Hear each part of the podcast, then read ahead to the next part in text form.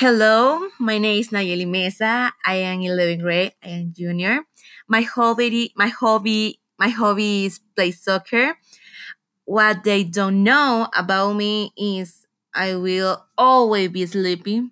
Finally, the big question: Shall shall we continue to have summer vacation in the United States? Of course, because I need work more because I need money, money, and I need more sleep. Thank you.